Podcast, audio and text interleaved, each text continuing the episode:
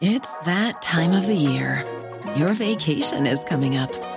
You can already hear the beach waves, feel the warm breeze, relax, and think about work. You really, really want it all to work out while you're away. Monday.com gives you and the team that peace of mind. When all work is on one platform and everyone's in sync, things just flow wherever you are. Tap the banner to go to Monday.com.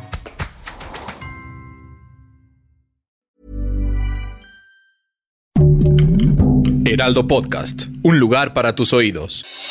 Noticias del Heraldo de México.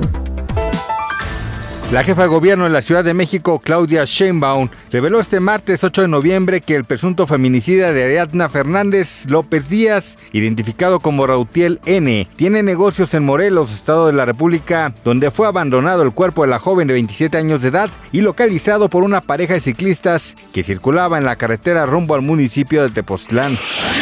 Este martes la defensa de cuatro elementos de la Secretaría de la Defensa Nacional, imputados por el caso Ayotzinapa, denunciaron al subsecretario de Derechos Humanos Alejandro Encinas ante la Fiscalía General de la República por su presunta responsabilidad en los delitos de falsificación de documentos contra la Administración de la Justicia y falsedad de declaraciones.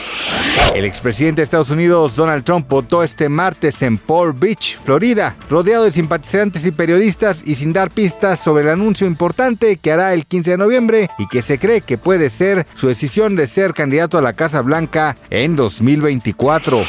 Los premios Oscar contarán con Jimmy Kimmel como presentador en su próxima ceremonia de entrega, recuperando así la figura del presentador ausente desde 2018. Esto sucede después de que anunció a la ganadora de mejor película de manera incorrecta.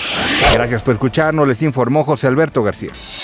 Noticias del Heraldo de México.